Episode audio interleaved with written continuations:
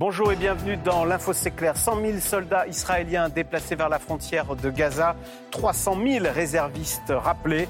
Israël va utiliser toute sa puissance pour détruire le Hamas, prévient Benjamin Netanyahou. L'info C'est clair est intitulée Israël vers une intervention au sol à Gaza.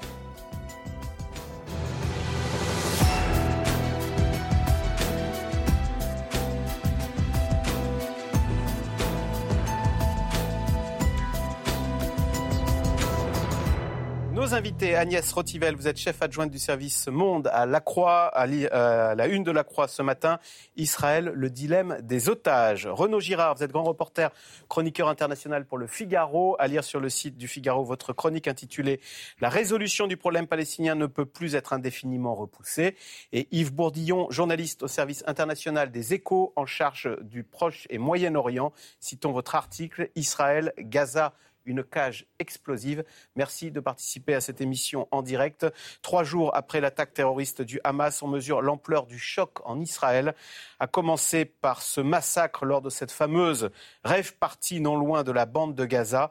260 morts, sans compter les prises d'otages. Retour sur ce massacre avec Agnès Varamian et Soufiane Yassine. C'est la route principale vers le sud, celle qui mène au lieu le plus meurtrier, le plus symbolique des attaques terroristes, mais aucun civil ne passe. nous, on essaie de faire notre travail, c'est de couvrir. Euh... Bah, je sais, aucun problème. Au barrage, cet homme veut comme nous aller sur le site du festival, récupérer ses générateurs. Ils étaient 6000 gamins qui dansaient là-bas. Ils les ont tirés comme des canards. Et puis il s'énerve. Il faut qu'il ne reste rien du Hamas. Rien. Nous prenons les chemins à travers champs, croisons des dizaines de chars qui se déploient autour de Gaza. Et puis, nous arrivons devant un cimetière de voitures et un immense carambolage de ceux qui ont voulu fuir. C'était le parking de la rêve partie, un peu perdu au milieu de cette scène de guerre impaire. Ma fille a disparu. Your daughter is lost? Oui, il faut que je la retrouve. Elle était où Elle était là-bas, à l'intérieur. Nous entrons dans le lieu, silencieux et désert. Les tentures sont encore là. Les couleurs vives d'un moment de plaisir devenu cauchemar. Dans cette vidéo, les mêmes décors, la musique. Puis c'est la panique sous les tirs, les pleurs de la jeune fille qui dansait et les claquements des armes à feu.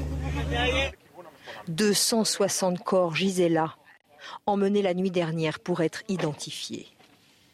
Agnès Rotivel, en voyant ces images, on voit combien ça résonne avec notre 13 novembre, avec le Bataclan, euh, ces commandos qui prennent d'assaut et qui tirent à l'aveugle sur des jeunes dans un festival de musique. 260 morts, rien que dans cette rêve partie. Oui, c'est absolument terrible. Les images sont, très très fortes. Et, euh, à la fois, euh, voilà, que, dire de plus? Sinon qu'on est dans un conflit qui n'arrête pas et qui, qui va continuer de toute façon. On est dans une espèce de cycle de violence. Qui va continuer quand vous entendez l'Israélien dire euh, ils ont tiré comme des canards. Il ne faut qu'il ne faut, mm. il ne faut qu'il ne reste rien du Hamas. Mm. Mm. Vengeance, vengeance, vengeance. C'est ce qu'il y a dans la tête des Israéliens. Mais c'est dans la tête des, Israéliens comme des Palestiniens, d'une partie des Palestiniens. Et puis au milieu, vous avez des civils et des gens qui en ont assez, même du côté israélien. Vous le savez, vous le savez très bien. On les a pas beaucoup entendus encore aujourd'hui, mais il y a des Israéliens qui disent il faut en finir avec ce conflit parce que c'est éternel. On, voilà, c'est la vengeance, c'est l'appel à la vengeance.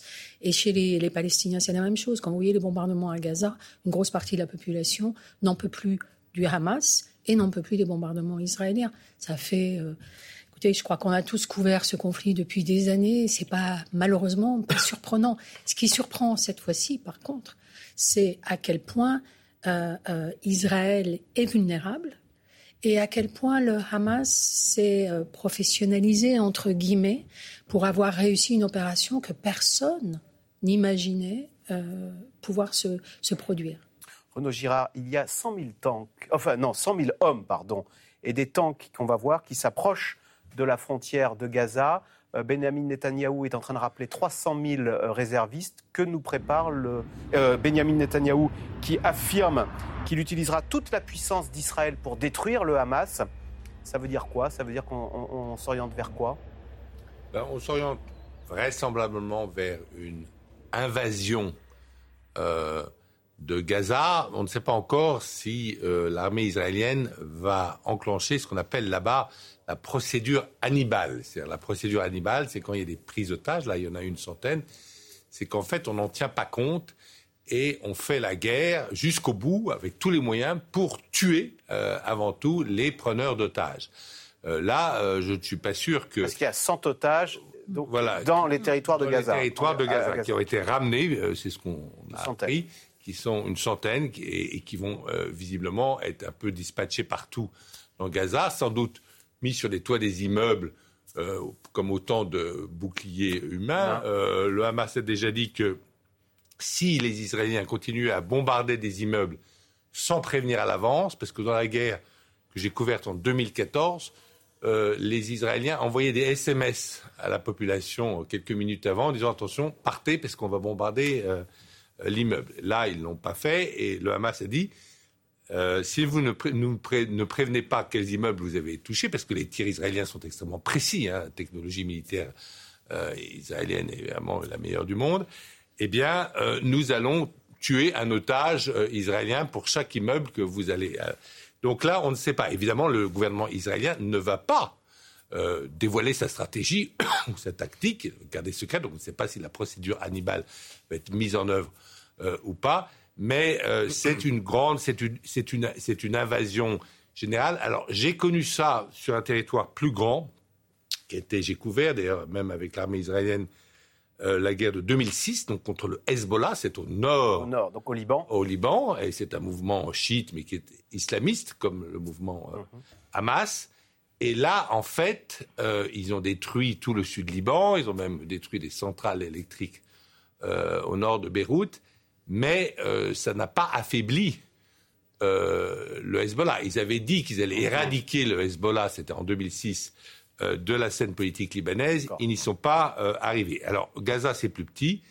Est-ce qu'ils vont y arriver Je n'en sais rien. On sait que la plupart des leaders politiques du Hamas sont partis avec leur famille juste avant, avant ça. Oui, et le Mossad a été incapable euh, de, de, de, de, renseigner le gouvernement israélien sur ses départs, si vous voulez.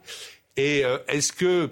Alors voilà, ça sera extrêmement sanglant, ça sera extrêmement sanglant, et ça risque, si vous voulez, d'installer encore plus de haine à Gaza, parce que, si vous voulez, les gamins qui vont perdre leur mère ou leur sœur dans euh, des bombardements qui peuvent être, qui peuvent faire d'immenses dégâts collatéraux, eh bien, ils ne jureront qu'une chose, de l'évangile, si vous voulez. Yves Bourdillon, est-ce que ce n'est pas un piège d'ailleurs euh, dans lequel s'engouffrent les Israéliens s'ils devaient effectivement, 100 euh, 000 hommes, aller dans l'enfer de Gaza, où il y a 2 euh, millions de Palestiniens, âge médian 18 ans, une population, comment dire, à bout, hein, et plein, plein de rage, car elle vit dans, je cite, une prison à ciel ouvert c'est forcément un piège et en même temps, il est inévitable dans la mesure où les Israéliens ne peuvent pas ah, rester sans rien faire.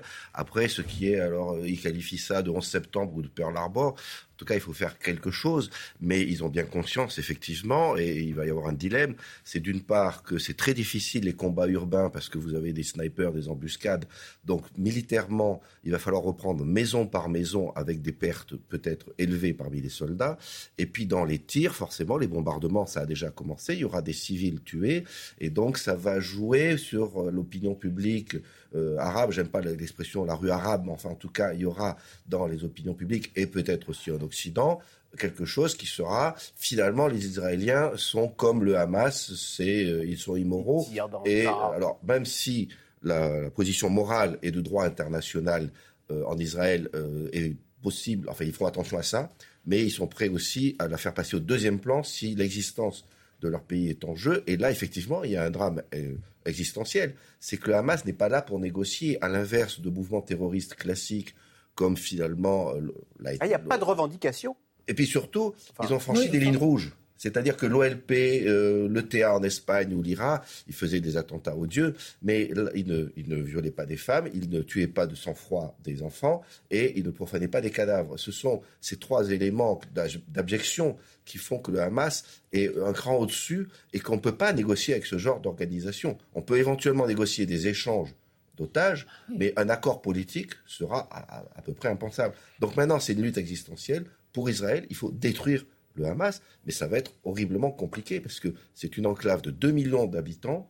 Euh, donc c'est pas très grand sur le plan de la superficie, mais c'est très dense. Hein, c'est euh, dense. c'est 40 km sur 10 km de large. La moitié des, habitants, comme vous dites, sont des enfants. Donc déjà, par exemple, de couper euh, ce qui peut se comprendre en termes militaires, d'assiéger de, la bande en coupant l'eau l'électricité et le gaz. Alors l'eau, il se trouve que 90% de, il y a des puits à, à Gaza. Donc ils ne vont pas mourir de soif tout de suite. Mais ça, c'est effectivement sur le plan humanitaire extrêmement rude, ne serait-ce que parce que la moitié des gens qui vont souffrir sont des enfants. Mais euh, c'est vrai aussi qu'Israël ne peut pas rester sans rien faire. On est dans une logique d'affrontement pour détruire le Hamas et je ne sais pas si c'est possible. Oui. Oui, moi je, voulais, je voulais rectifier un petit peu parce que je pense que d'un point de vue euh, géostratégique, on n'est plus du tout dans la même dimension qu'avant. Là, vous avez maintenant euh, euh, celui qui s'impose, c'est le Hamas qui s'impose et qui a réussi une opération contre une armée qui est la meilleure armée euh, du Moyen-Orient, si ce n'est peut-être plus largement. Mais il y a un rapport de force qui s'est inversé. Et je ne suis pas d'accord sur le fait qu'ils ne vont pas devoir négocier. D'abord, ils ont déjà négocié avec le Hamas, souvenez-vous. La libération du soldat Gilad Shalit, elle a pris cinq ans mais ils ont négocié avec le Hamas. Je ne crois pas tellement à la négociation via le Qatar. Il peut aider effectivement favoriser les choses. Mais de toute façon, Israël connaît les membres du Hamas. De toute façon, à un moment ou à un autre, il ne faut pas, il faut pas se faire d'illusions. Ils négocieront. Ah, même si pour l'heure, on n'en est pas là. bien sûr, on n'en est pas là. Négocier pour les échanges d'otages, oui, bien sûr. Bien sûr. mais négocier pour un accord politique, par contre, ça, ça me semble impossible. Bah, Alors, en, en, tous les cas, on n'en est pas là. Je vous euh, euh, ce commentaire, pas d'électricité, pas d'eau, pas mm. de gaz, a lancé le ministre israélien. Euh, de la Défense qui ajoute Nous combattons des animaux et nous agissons en conséquence. Euh, c'est donc le blocus de Gaza qui a été décrété par Israël, sujet de Stéphanie Pérez. Toute la journée à Gaza, une épaisse fumée au-dessus des bâtiments. Des frappes continuent. 500 la nuit dernière, des cibles liées au Hamas selon les autorités israéliennes qui communiquent ces images le ministre de la Défense ordonne le siège complet de la bande de Gaza. Pas d'électricité, pas de gaz, pas d'eau, tout est fermé. Nous combattons des animaux et nous agissons en conséquence. Des menaces qui interviennent alors que dans les décombres, les habitants de Gaza continuent de compter leurs victimes. Gaza, surpeuplé, très pauvre, dépend des importations de biens alimentaires, de carburant, de médicaments les points de passage des marchandises sont déjà sévèrement contrôlés par Israël. Ces dernières heures, Tsahal dit avoir bombardé les tunnels qui permettent aux Palestiniens de sortir clandestinement. Puis la tour de télécommunication, les réseaux téléphoniques et Internet fonctionnent difficilement. Le siège de Gaza, les médecins le redoutent dans cet hôpital qui accueille depuis samedi des centaines de blessés, dont de nombreux enfants. On manquait déjà de nombreux médicaments essentiels.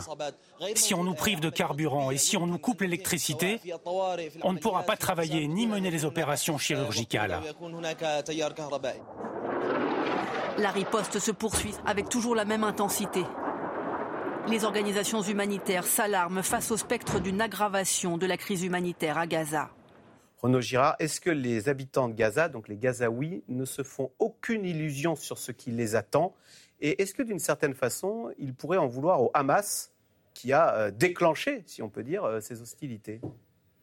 Et eh oui, d'abord, euh, il faut voir qu'il y a eu, en, quelque sorte, il y avait deux tendances. Hein, à Gaza, il y avait la tendance OLP, donc, qui avait reconnu en 1988 le droit à l'existence d'Israël, de l'OLP d'Arafat, et puis le Hamas, donc qui reconnaît pas, euh, qui est un parti islamiste, qui veut détruire Israël, qui veut détruire Israël parce que c'est Dieu qui a donné, euh, voilà, euh, la Palestine aux musulmans. Très bien.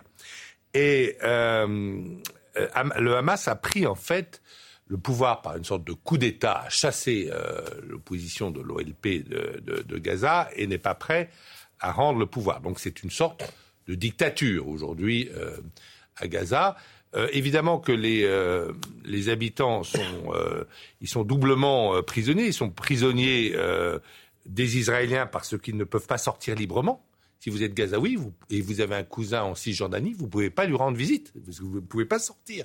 Même les pêcheurs ne peuvent pas aller pêcher, puisque euh, au bout de 500 mètres, euh, la marine israélienne interdit l'accès. C'est ce qu'on appelle la prison à ciel ouvert. C'est une sorte de... Euh, oui, c'est une, oui, c'est une sorte de prison à ciel ouvert, puisqu'il y a effectivement une barrière tout autour, qui a été visiblement franchie par, par, par, le Hamas. Et, et ils sont aussi otage euh, de ce gouvernement euh, jusqu'au boutiste, extrémiste, qui peut, en leur nom, commettre euh, des massacres horribles, comme ce massacre de la rêve party, qui peut être complètement contre-productif, parce qu'à mon avis, la plupart des danseurs de la rêve party, c'était plutôt des pacifistes, c'est plutôt la gauche israélienne. Mais donc, ils se tirent balle, une balle dans le pied.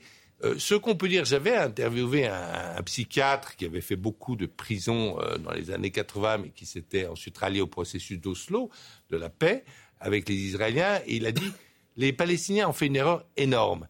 C'est-à-dire qu'ils ont préféré le culte de la Kalachnikov au culte de la euh, non-violence. Et même, on peut dire que l'intifada des pierres, la première révolte, était quasi révolte non violente, puisqu'on lançait des pierres sur des, blindés, c'était pas très très violent, disons.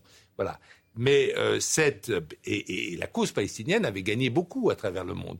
Mais en euh, pratiquant euh, des attentats de ce type, évidemment, en tuant 270 jeunes dans une rêve partie, évidemment que ça va pas faire avancer la cause de, d'un État palestinien indépendant et qui se gérerait lui-même et qui pourrait être ouvert, qui pourrait plus être une prison. Euh, et donc, la population, la population est l'otage. Euh, bah, je pense que moi, une, une, défense passive à la Gandhi, si vous voulez, euh, aurait porté des fruits beaucoup plus importants. il faut se souvenir que la population israélienne, maintenant elle a beaucoup changé d'avis, mais quand il y a eu des massacres de Palestiniens commis par une milice euh, libanaise en 1982 à Beyrouth sous l'œil indifférent des soldats euh, israéliens, eh bien, ça a été la plus grande manifestation au Moyen-Orient euh, d'indignation face à ce massacre. C'était où? C'était à Tel Aviv. Et donc aujourd'hui, vous avez deux sociétés, le Hamas a, empêché, à, flinguer, si vous voulez, le mmh, processus mmh. de paix de paix, comme d'ailleurs un extrémiste juif religieux, euh, les extrémistes juifs religieux en 1995 en Israël avaient eux aussi flingué le processus de paix en assassinant euh, le Premier ministre qui négociait euh, l'établissement progressif d'un État palestinien indépendant. Sur la situation d'aujourd'hui, Yves Bourdillon, est-ce qu'il n'y a pas aussi le risque pour Israël de paraître euh, aussi radicalisé que ceux qu'on prétend euh, combattre quand c'est un ministre qui parle. Un ministre de la le, ministre de la Défense israélien dit Nous combattons des animaux. et, nous et, nous agissons en conséquence. C'est pas neutre de dire nous combattons des animaux, ça veut dire que bah, quand on combat les animaux, on peut faire un peu ce qu'on veut parce qu'on leur dénie le, statut d'humain.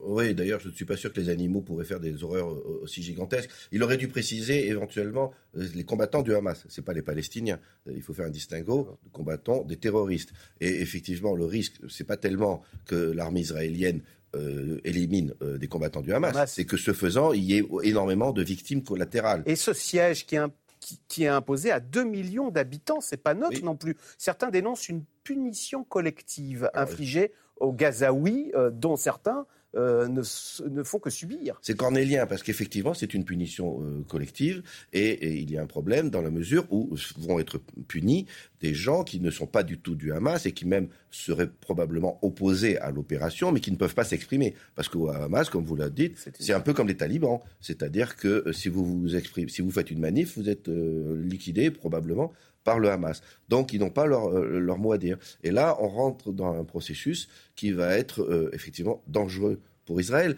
Mais en même temps, il faut bien reconnaître, euh, il faut instaurer un rapport de force, ne serait-ce que pour éventuellement mieux échanger les otages. Il faut se souvenir qu'ils avaient obtenu la libération de un soldat en échange de 1000 combattants du Hamas libérés. Là, il y en a 100 en face, 100 otages. Donc, comment Israël va s'y prendre? Peut-être qu'il mise sur le fait qu'en bloquant, en mettant Gaza en état de siège, ils vont instaurer un rapport de force. C'est douteux parce que ça fait un ralliement autour du drapeau, ah euh, autour du pouvoir politique, et le Hamas, lui, il, va tenir. C'est pas parce que les Gazaouis n'ont plus de médicaments ou n'ont plus de nourriture que le Hamas va céder, évidemment que non. Donc c'est très dangereux. C'est cornélien, euh, Agnès Rotivel, à l'instant disait euh, Yves Bourdillon, et c'est vrai qu'on comprend très bien la volonté de de, de, faire des mesures de rétorsion des Israéliens. N'empêche, est-ce qu'à chaque bombardement, à chaque roquette, à chaque bombe qui tombe sur Gaza, on provoque des morts, des deuils, des deuils qui amènent des radicalisés un, Palestinien de 12 ans, 15 ans qui a perdu son papa ou sa maman dans un bombardement? Hmm. Moi, je parlais euh, hier avec un, Palestinien au téléphone qui est professeur de français dans un collège. Et à Gaza? À Gaza. Et il a trois enfants et ils ont 23, 25 et euh, je crois 20 ans. Et petite famille, me disait-il, par rapport à euh, une famille palestinienne normale. Donc c'est quelqu'un qui élève ses enfants, euh, qui, enfin je veux dire, c'est une famille très soudée. Et il me dit, mes enfants n'ont connu que les conflits sur Gaza. Il énumérait toutes les, toutes les attaques israéliennes contre Gaza. Donc, si vous voulez, pour la population palestinienne de Gaza, de toute façon, c'est une répétition. Alors, elle va être plus violente probablement parce que Effectivement, là, il y, a des, otages, et puis ce qui s'est passé en Israël est terrible. Donc, et, en plus, parce que vous avez un gouvernement de droite, voire d'extrême droite nationaliste au pouvoir, donc il faut qu'il montre sa force et la capacité qu'il a de répondre à ce genre d'opération. Mais euh, de toute façon, il faut, se rappeler aussi que la bande de Gaza est sous blocus depuis 2017. Avec 2007 2007, avec des améliorations euh, de temps à autre, l'ouverture pour euh, des médicaments, l'ouverture pour ceci ou cela. Mais on referme très très vite la bande de Gaza. Donc la bande de Gaza, elle ouvre, elle peut. Vous avez une porte de sortie qui est l'Égypte, et encore que ça dépend aussi des relations que la bande de Gaza ou que le Hamas a avec l'Égypte, qui est quand même un des négociateurs aussi entre Israël et euh, les Palestiniens. Mais effectivement, pour revenir à votre question, vous engendrez des générations et des générations d'enfants qui, euh, vis-à-vis d'Israël, n'ont qu'un sentiment de haine et, de sentiment de revanche. Mais je ne suis pas tout à fait sûre qu'ils aient tellement envie de se venger. En fait, je pense surtout qu'ils ont envie de partir. Moi, je parlais aussi de nouveau à cette famille et il me dit la plupart des gens essayent de partir. Et je lui dis mais comment vous pouvez partir d'Égypte? Il me dit il faut de l'argent. Faut payer les passeurs et vous passez par l'Égypte si vous y arrivez et si vous avez la possibilité d'obtenir une autorisation de traverser. Alors Agnès Rotivel, vous parliez de ce gouvernement d'extrême droite euh, israélien qui a été élu sur la promesse d'apporter la sécurité à son peuple et qui euh, a obtenu exactement le contraire, hein, la plus grande humiliation euh, qu'est connue Israël avec ses, incursions massives du Hamas en territoire israélien et jusqu'à l'intérieur du territoire israélien. Regardez ce reportage à Ofakim. C'est une ville martyre à une vingtaine de kilomètres de Gaza. Reportage de Marc de Chalvron et Guillaume Marc. Ofakim sort à peine de l'enfer. Les voitures des assaillants du Hamas calcinées sur le bas-côté. Ce sont maintenant les blindés de l'armée israélienne qui occupent le terrain. On est loin de Gaza ici, 20 minutes en voiture. Comment les terroristes ont pu arriver jusqu'ici? Jamais cette petite ville de 30 000 habitants n'aurait imaginé ça. Tôt samedi matin, un groupe d'hommes du Hamas lourdement armés a lancé l'assaut. On les voit en haut sur cette vidéo. Farage Toubari les a vus débarquer jusque dans sa maison. Ils ont jeté une grenade dans ma direction, ici. Sur cette vidéo de surveillance, on voit la grenade en question arriver dans sa cour. Faraj Tabouri s'est immédiatement réfugié chez lui. Heureusement, les assaillants ne le voient pas et il se précipite dans l'arrière-cour de sa maison sans trouver personne.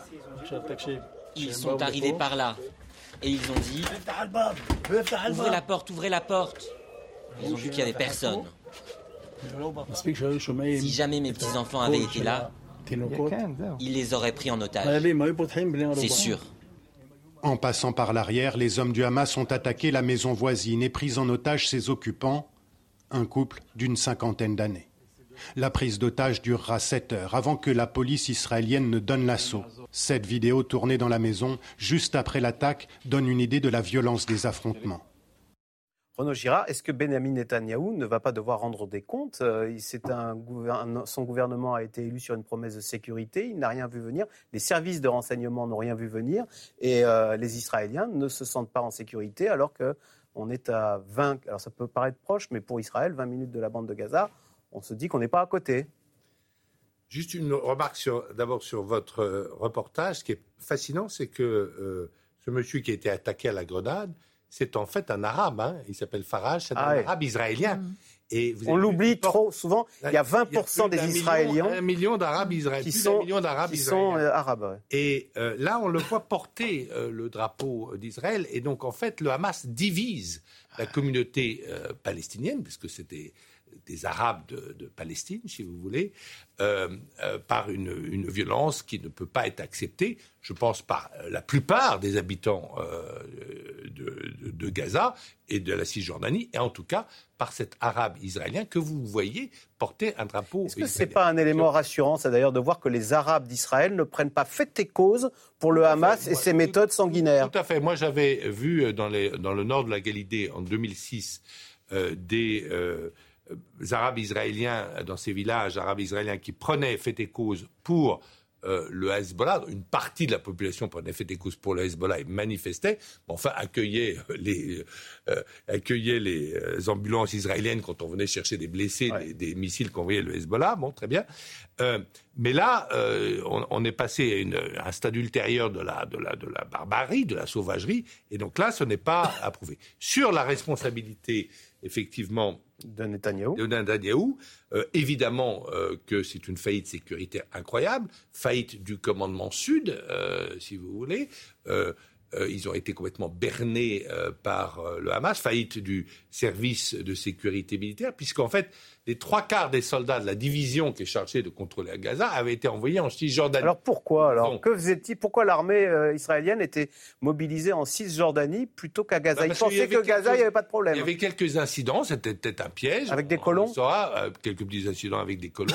et ils pensaient que le Hamas était devenu euh, extrêmement calme. Mais, euh, mais en fait, je pense que euh, Netanyahou a, a, aussi une politique sécuritaire qui a échoué parce qu'en en fait, la politique de Netanyahou, c'est de continuer effectivement à s'entendre avec tous les pays arabes, et donc il préparait un accord diplomatique avec l'Arabie saoudite, mais de ne pas régler le problème palestinien, de le mettre sous le tapis en fait, vous ne pouvez pas mettre un problème national sous le tapis comme ça. Il ressurgit toujours et, toujours avec plus de, violence. Et donc, c'est une erreur. Moi, je pense qu'un jour ou l'autre, il faudra négocier, pas seulement d'ailleurs avec le Hamas, avec les, il faudra trouver, mais un moment, bien sûr, qu'il faudra. Alors, il faudra sans doute exiger du Hamas qu'il reconnaisse le droit à l'existence d'Israël, hein, c'est sûr. Pour le moment, il n'avait que des expressions. Ah, on peut considérer une trêve de 30 ans, etc. Ça, bien sûr. Mais euh, un moment donné, il faudra bien résoudre ce problème palestinien. Alors je sais bien qu'on dit ah c'est un problème euh, qu'on ne peut pas résoudre. Alors si on abandonne euh, tout effort euh, politique, il n'y a, plus de Tant que la démographie fait que le problème ne va pas disparaître de lui-même. Et, Israël est menacé à Gaza. par une, bombe démographique parce que Israël contrôle, on l'a dit, euh, Agnès Tardivelle l'a dit, contrôle Gaza, parce qu'on ne peut pas sortir sans autorisation d'Israël, hein, c'est bien clair. Voilà. Contrôle la Cisjordanie, et il y a aussi ces Arabes israéliens. Donc en fait, il y a peut-être euh, contrôlé par Israël une population arabe, euh, pratiquement de 7 millions d'Arabes, pratiquement équivalente à, ah la population juive. Ça, à long terme, ça ne peut pas tenir. La vraie menace sur la sécurité d'Israël, ce n'est pas une hypothétique attaque iranienne, c'est la bombe démographique. Et ça, euh, tout gouvernement israélien doit le savoir et devrait d'ailleurs le régler. C'est d'ailleurs ce qu'un des maîtres euh, de Netanyahou avait commencé à faire, c'était euh, Sharon, mais il est mort. Yves Bourdillon sur, sur cet état de fait. Et finalement, la leçon qui est que la, fermeté n'a pas payé, ou en tous les cas, on obtient le contraire de ce qu'on veut, parce que la question palestinienne est une cocotte minute qui vous éclate à la figure si on croit la mettre sous le tapis. Alors, Netanyahu ne devra pas rendre des comptes tout de suite, parce que la priorité, c'est évidemment le gouvernement d'union nationale qui se prépare. Il y a une union sacrée, c'est voilà, pour faire face à cette menace. Mais plus tard, effectivement, la société israélienne va devoir se poser des questions et peut-être qu'il le payera politiquement parce que là, c'est un fiasco monumental, non seulement le renseignement qui, à vrai dire, c'est pas non plus très simple de repérer des pick-up et des motos, parce que c'était pas des divisions blindées qu'on aurait pu voir par satellite. En revanche, il y a une faillite sécuritaire magistrale, puisque les Israéliens ont commis plusieurs erreurs. La première, d'abord, c'était Kippour, donc beaucoup de soldats étaient en congé. Euh, non, euh, il y a 50 ans, on se souvient qu'il ne fallait pas faire cela. La deuxième, ils croyaient qu'ils avaient un deal avec le Qatar qui finance le Hamas et que finalement le Qatar tenait un peu le Hamas. Autre erreur, ce n'est pas parce que vous financez quelqu'un qu'il vous obéit. La troisième erreur, ils ont cru en la technologie, c'est-à-dire qu'ils ont créé cette barrière qui a coûté un milliard de dollars et qui ne sert strictement à rien. Autour, du, autour de la bande de Gaza. sur 67 kilomètres, et vous avez quelque chose qui, euh, où ils pensaient qu'avec les caméras de détection, euh, c'était euh, très efficace. Pas du tout, ça a été renversé par un simple tracteur. Ça interroge d'ailleurs. Euh, oui, ça veut dire que dans la guerre... un mur de Berlin, un tracteur le fait tomber. Ah oui, ça veut dire que dans la guerre, le low-tech parfois euh, l'emporte sur le high-tech parce que les caméras en question pouvaient prévenir qu'il y avait des intrusions. Mais ça ne sert strictement à rien si ce signal ne débouche pas sur la mobilisation d'unités fortement armées euh, à proximité en réaction rapide. Il n'y en avait pas. On a vu des vidéos d'un commissariat euh, qui se faisait prendre d'assaut, où il y avait juste euh, une demi-douzaine de soldats israéliens avec des armes légères qui ne faisaient pas le poids. Donc il y a eu tout un tas de, désinvolture dans le traitement de, de cette question-là. Et puis il y en a une deuxième que vous évoquez, c'est qu'effectivement, tous les pays arabes en normalisation avec Israël et les gouvernements israéliens, pas seulement Netanyahu d'ailleurs, considère que la clause palestinienne, finalement, elle était, comme vous dites, sous le tapis. Euh, je me souviens, il y a quelques années, j'avais été en Israël où un responsable sécuritaire m'avait dit fièrement euh, Vous avez plus de problèmes terroristes à Paris que nous, parce qu'il n'y a plus de morts ici grâce aux barrières. Et c'était oublié, et c'est ça l'élément géopolitique majeur de cette attaque du Hamas c'est qu'ils remettent la cause palestinienne en disant aux pays arabes On est toujours là. Et vous croyez pouvoir normaliser avec Israël parce que les pays arabes, à vrai dire, considèrent depuis des années que la cause palestinienne est, perdue, parce qu'il faut reconnaître aussi que les Palestiniens n'ont pas des représentants extrêmement euh, euh, valables. C'est-à-dire que le Hamas, c'est terroriste, et euh, le, le, Fatah, enfin l'autorité palestinienne dans la Il y a beaucoup de corruption. est discréditée par la corruption et par un, leader euh, voilà. Agnès Rotivel, est-ce que Israël a péché en sous-estimant euh, le Hamas dont euh, quand même la, comment dire, la, vivacité a étonné, ou cette capacité à, renverser la table. Bah, il faut reconnaître qu'ils ont réussi une opération à laquelle personne ne pouvait penser. C'était mûrement préparé de longs ah bah, mois, sans se faire repérer C'était forcément mûrement euh, préparé, et en plus je suppose que la date qu'ils ont choisie n'était pas anodine. C'était le dernier jour de la fête des tabernacles en Israël. Beaucoup étaient en permission. Euh, si je me souviens bien, quand on passe le passage d'Erez, qui est quand même une forteresse, c'est le passage d'Erez, c'est pour sortir de la bande de Gaza, par le nord. D'Israël, hein. pour la plupart, alors euh, des journalistes, mais des gens qui visitent, qui vont. Vous l'avez passé vous cette Moi, je l'ai euh, passé plusieurs fois. On l'a tous passé. Et alors c'est, on monte ses papiers dix fois. Euh, sécuritaire. Vous passez dans une. Bunker, c'est un bunker. Vous passez dans une espèce de cellule avec. Euh, euh comment ça se passe C'est un espèce de, de, de système qui. C'est, ils, voient, ils voient sur leurs écrans euh, votre corps et au cas où vous auriez caché des armes ou vous seriez une bombe explosive. Donc c'est un bunker. Alors il est vrai qu'il était tenu souvent par des jeunes militaires israéliens qu'on envoie dans cette région pour euh, voilà pour euh, l'entraînement et autres. Alors est-ce que ces, ces, jeunes étaient un petit peu euh, désorganisés? Est-ce qu'ils sont allés aussi un peu à la fête, à la rave party qui était à côté? On n'en sait rien, mais ça paraît incroyable, mais pour moi impossible d'avoir trompé à ce point la vigilance israélienne. Mmh. Sauf à ce qui est des complicités, mais je ne peux pas l'imaginer. Est-ce que derrière cette opération, c'est le Wall Street Journal qui dit ça, il y a la logistique, il y a l'aide de l'Iran Écoutez, je ne pense pas qu'ils aient besoin de l'Iran. Je pense que euh, les roquettes, ils les fabriquent comment là Ces roquettes téléguidées euh... C'est pas difficile de, de, de, de, fabriquer des roquettes. Ce qu'il y a, c'est qu'ils ont fait beaucoup de progrès dans la distance euh, euh de ces roquettes qui atteignent maintenant Tel Aviv. On a vu. Moi, ce qui m'a frappé aussi dans, cette, dans ce, ce conflit, c'est à quel point maintenant le Hamas est capable d'effrayer des villes israéliennes qui jusque-là étaient totalement dans la sécurité. Mais je voulais vous simplement vous dire ce qui est quand même ce qui me frappe beaucoup dans l'évolution des choses en Israël et par rapport aux Palestiniens, c'est moi j'ai connu la période d'avant les accords d'Oslo vous n'aviez pas de barrière entre Israéliens et Palestiniens. Vous alliez, vous Gaza, c'était. Gaza, vous y allez. Alors, il y avait une occupation de Gaza par l'armée israélienne, mais l'ambiance était beaucoup plus cool. Et puis, par exemple, dans les territoires en, en Cisjordanie, vous n'aviez pas de barrière comme il y a aujourd'hui. Les Israéliens, euh, pour leurs fêtes religieuses, euh, pour euh, les bar mitzvahs, allaient à Ramallah euh, dans les hôtels pour fêter ça. Si vous voulez, il y avait une porosité entre les deux sociétés qui était énorme. C'est-à-dire qu'en fait, les, Israéliens connaissaient les Palestiniens, les Palestiniens connaissaient forcément les Israéliens parce qu'ils travaillaient beaucoup pour les Israéliens, mais ils les voyaient arriver aussi en Cisjordanie. Aujourd'hui, tout ça est fini. Même si Renaud Girard pointait du doigt au moins euh, les Arabes israéliens, puisqu'on rappelle, un 20% de la population mm. israélienne est arabe. Euh, en tous les cas, pour la personne qu'on a vue dans le reportage, euh, était du côté israélien et ne soutenait absolument pas euh, les actions du Hamas, alors dont il était victime. Alors néanmoins, je ne suis pas sûr que ce soit la majorité des Arabes. Voilà. Est-ce qu'il y a le risque de voir les Arabes israéliens entrer en sympathie avec la cause palestinienne et au fond agir un petit peu euh, comme si vous voulez, les Arabes israéliens ils sont, ils sont divisés parce qu'ils vivent en Israël. Donc, ils n'ont pas le choix. Il faut, et, ils préfèrent la société israélienne à la société palestinienne. Ils n'ont aucune envie d'aller vivre en Gaza. Ben non, parce que quand vous allez vivre en Cisjordanie, vous êtes coincé en Cisjordanie. En permanence, la, la, frontière est fermée. Vous, devez des, vous avez besoin d'autorisation, etc. Donc, ils ont fait le pari.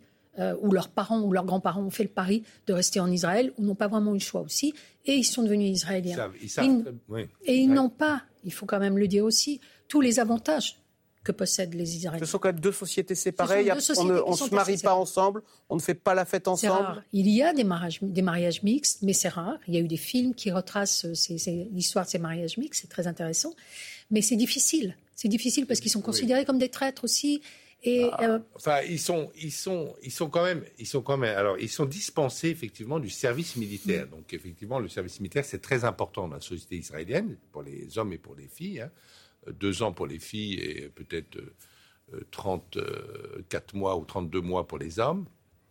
Euh, mais ils ont, ils ont tous les droits. Ils ont d'abord le droit de vote. Il y a des députés euh, palestiniens. Il y avait même des députés islamistes à un moment au, au Parlement. Il y en a peut-être toujours d'ailleurs au Parlement, à la Knesset, au Parlement israélien. Donc ils ont tous les mêmes droits sociaux. vous avez, si vous allez à l'université hébraïque de Jérusalem, vous voyez des élèves palestiniennes, enfin israéliennes palestiniennes, en, avec le hijab, etc. Si vous voulez, vous avez, euh, vous avez les mêmes droits. Euh, euh, Israël, c'est un État de droit quand même, et donc ils ont les mêmes droits, sauf mm. Mm. évidemment, ils sont dispensés du service militaire. Les seuls qui font l'armée, ce sont les Druzes, mais qui les Druzes, qui ne sont pas vraiment des Arabes, enfin qui sont des Druzes, euh, qui ont une religion à eux et qui soutiennent euh, beaucoup euh, Israël parce qu'ils soutiennent toujours les pays. ils sont très légitimistes dans les pays où ils sont où, hum, hum. où, ils sont placés. Mais non, le, le, le danger, le danger, il vient, il vient, si vous voulez, de tout un environnement. Alors, qui risque de ne plus être Alors justement, justement, euh, si jamais, voilà, c'est ce que j'allais dire. Imaginons, euh, puisque cette émission s'appelle vers une intervention au sol de Gaza. Euh, est-ce que si vraiment les militaires qui, s'y préparent, hein, donc on, aurait une armée de 400 000 hommes, déboulent sur Gaza, est-ce que c'est de nature à ce que, alors vous parliez de la rue arabe, en tous les cas, à réveiller le Hezbollah au Liban ou l'Iran qui dirait maintenant ça suffit, euh, nous venons en aide à nos frères palestiniens que nous ne pouvons pas laisser se faire massacrer euh, de façon ah, euh, sans réagir. Pour le, Alors est-ce que pour Israël il y a une double menace, le Hamas et le Hezbollah si effectivement cette opération devient trop sanglante à Hamas, c'est vrai que le Hezbollah ne pourra plus tenir ses troupes et qu'il y aura certainement une action du Hezbollah. Je ne pense pas, mais je peux me tromper, j'aimerais avoir l'avis de mes confrères, je ne pense pas qu'aujourd'hui l'idée du gouvernement iranien euh, ce soit euh, euh, de, provoquer une nouvelle guerre via. Donc, comme Agnès Rotivel, il ne faut pas forcément voir la main de Téhéran derrière tout non, ça. Non, moi je ne crois pas. Il y a une déclaration officielle hmm. du ministre des Affaires étrangères iranien qui dit ne nous mêlons pas des affaires intérieures du gouvernement palestinien, ce qu'il appelle le gouvernement c'est-à-dire euh, Hamas. C'est-à-dire, ça voulait dire nous n'avons rien à faire avec cette attaque. Je pense que cette attaque était très secrète. Je pense même que les sponsors qataris euh, n'en avaient absolument, n'en avaient pas été du tout euh, informés.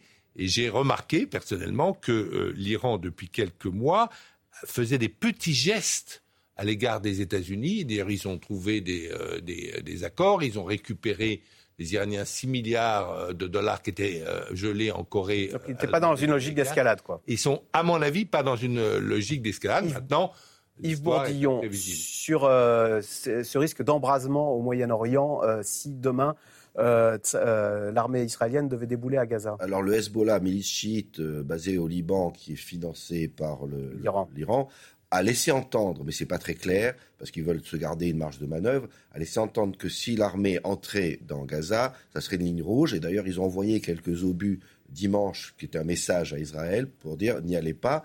Alors, cela dit, Israël a déjà fait une incursion dans Gaza pendant 15 jours début 2009 et il n'y avait pas eu d'embrasement. Maintenant, ça ne serait pas 15 jours et ça ne serait pas une petite opération. Israël avait perdu 13 soldats. Ça serait beaucoup plus massif. Donc on ne sait pas si le Hezbollah entrerait dans la danse, et donc l'Iran. Au passage, l'Iran, il est clair, c'est là où je suis, suis pas entièrement, enfin, je, pense que l'Iran aide, a aidé le, Hamas a s'entraîner, lui a fourni des armes, etc. Eh Pour autant, n'a pas participé forcément à la, planification et n'a pas donné forcément un feu vert, parce que le Hamas a une certaine autonomie stratégique vis-à-vis de ses sponsors. Donc d'ailleurs, des, officiels israéliens et américains ont dit ce matin, nous n'avons pas de preuves que l'Iran était ah impliqué. En revanche, l'Iran soutient. Et donc, si jamais il y a une opération extrêmement violente de Tsahal à Gaza, il est possible que euh, le Hezbollah rentre dans la danse, mais ce n'est pas certain. Et dans ce cas-là, oui, l'Iran euh, est, dans l'affaire. Alors là, est-ce qu'il y aura un embrasement total? Je n'en suis pas sûr, parce qu'il faudrait voir quels sont les pays, les États, qui auront envie de participer à cette guerre. Non, la plupart des États, l'Arabie saoudite en premier lieu, sont plutôt dans une logique de normalisation avec Israël, normalisation qui va être euh, gelée quelque temps, mais euh, qui ne va pas non plus disparaître. Ce sera décalé. Alors qu'on s'interroge sur une possible intervention militaire euh, de l'armée israélienne à Gaza, eh bien, nous on vient de fêter les 30 ans du 13 septembre 1993, une date qu'évidemment vous connaissez.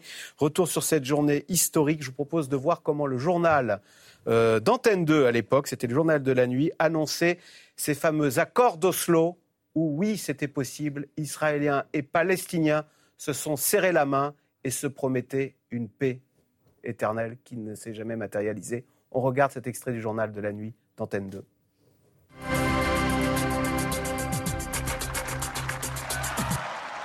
Cette poignée de main, on l'attendait. Elle était encore impensable il y a quelques jours. Isaac Rabin, Yasser Arafat, deux ennemis jurés, qui par ce geste viennent de sceller la paix.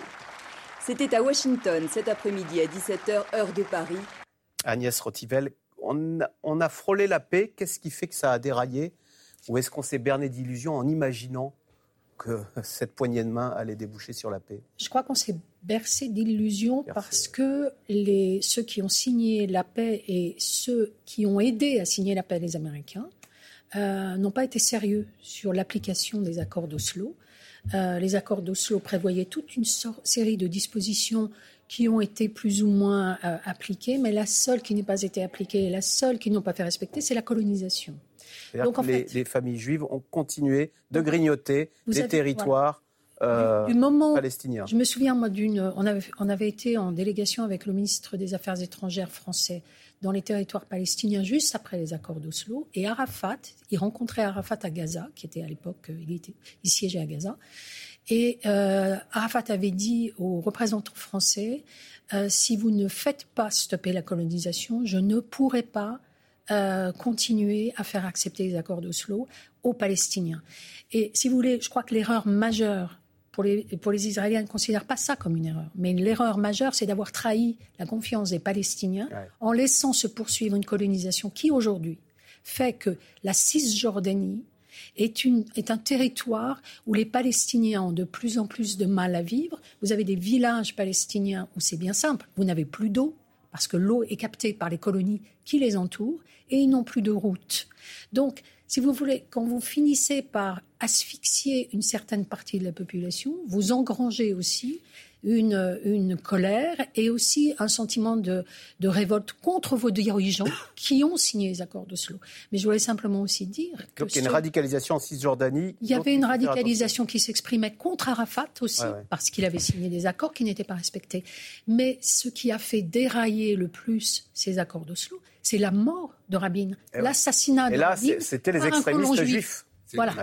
Moi, j'étais à Gaza. Euh, j'étais à Gaza euh, lorsque euh, je séjournais pour le Figaro à Gaza lorsqu'il y a eu cette annonce. D'accord. Et alors, ils y croyaient Alors, c'était le soir, hein, parce qu'il y avait le décalage horaire, et tout le monde était devant sa télévision. Hein. Euh, les rues étaient vides, et il y a eu cette poignée de main que vous avez montrée, et euh, les fenêtres étaient ouvertes parce que c'était en septembre, il faisait chaud, et j'ai entendu une immense clameur. Mm. Dans toute la ville de Gaza. Ah Ensuite, je suis sorti dans la rue. Tout le monde est sorti dans la rue. Et j'ai vu ce spectacle extraordinaire c'est les, les adolescents se jeter sur les soldats israéliens. Parce que les soldats israéliens, à l'époque, occupaient Gaza, mmh. comme l'a dit Agnès Tardivel, euh, et donc ils gardaient les bâtiments publics, et c'était partout. Se jeter sur les, sur les soldats israéliens pour les embrasser. J'ai vu ça de mes oh yeux vus, si vous voulez. Et donc, à ce moment-là, moi, j'ai cru que la paix était possible. Et la paix, l'histoire, elle est faite par les hommes. Euh, on aurait, euh, c'est un homme qui a arrêté la guerre d'Algérie. Je pense qu'on n'aurait pas pu l'arrêter. C'est Charles de Gaulle. L'histoire est faite par les hommes. Effectivement, c'est un drame absolu que Rabin, qui négociait euh, et qui installait progressivement, il le faisait quand même, mm. un État palestinien, ou qui devait d'ailleurs prendre Gaza et la Cisjordanie, on aurait fait une route ou un mm. tunnel pour relier les deux, eh bien, ait été assassiné, vous l'avez dit, par un extrémiste juif son opposant, qui n'avait jamais accepté, qui n'a jamais accepté euh, les accords d'Oslo, et qui l'a dit, qui me l'avait confié lui-même, c'était Benjamin Netanyahu, et il est aujourd'hui le Premier ministre d'Israël. Qui a fait campagne contre le Premier ministre euh, Rabin à l'époque, une campagne pour les, élections en Israël, une campagne d'une violence dingue. Je ne sais pas si vous vous souvenez. En traitant de traître. En traitant de traître. Et la femme de Rabin a dit Vous avez assassiné mon mari. Et Yves Bourdillon, est-ce que malheureusement, 30 ans plus tard, euh, d'abord on se dit quel gâchis, mais la dimension religieuse vient complexifier la donne L'OLP Arafat, c'était laïque. Maintenant, euh, l'opération s'appelle Al-Aqsa. On fait ça au nom de Dieu. Donc quand on fait les choses au nom de Dieu. Ça s'est rajouté effectivement, puisque c'était laïque. Et à l'époque, dans les gouvernements israéliens, il n'y avait pas de parti ultra-religieux comme il y en a un aujourd'hui dans la coalition de Netanyahou. Donc ça s'est rajouté. Et comme vous dites, quand on invoque Dieu, euh, il n'y a plus de limite. Donc euh, ça complique encore plus un problème qui était très compliqué, parce qu'effectivement, il y a une responsabilité des Israéliens via la colonisation. Il y en a une autre aussi des Palestiniens qui n'ont pas non plus forcément joué avec une sincérité absolue. Il y a une formule, je crois, d'un Premier ministre israélien qui disait Yasser Arafat n'a jamais laissé passer une occasion de laisser passer une occasion. Donc il y avait une impasse que Menahem Begin aurait pu euh, enfin, résoudre, mais qui, euh, bon, il y a eu cet assassinat qui a, qui a tout changé. Et maintenant, 30 ans plus tard. Rabin, Rabin, pardon, pas Begin, excusez-moi, j'ai fait un, 30 euh, ans plus tard, on se retrouve dans, une situation qui est bien pire que ce qu'on pouvait imaginer, que, faut dire que les il y a quelques années. Les, Israéliens ont proposé, il faut le dire quand même aussi, ah ont proposé une, une vraie solution très généreuse où en fait, euh, les Palestiniens avaient 95% mm. euh, mm. du territoire qui leur était alloué et qu'ils ont refusé. C'est sans doute une erreur historique. Quel gâchis, en tous les cas, je retiens cette image le soir du 13 septembre 93.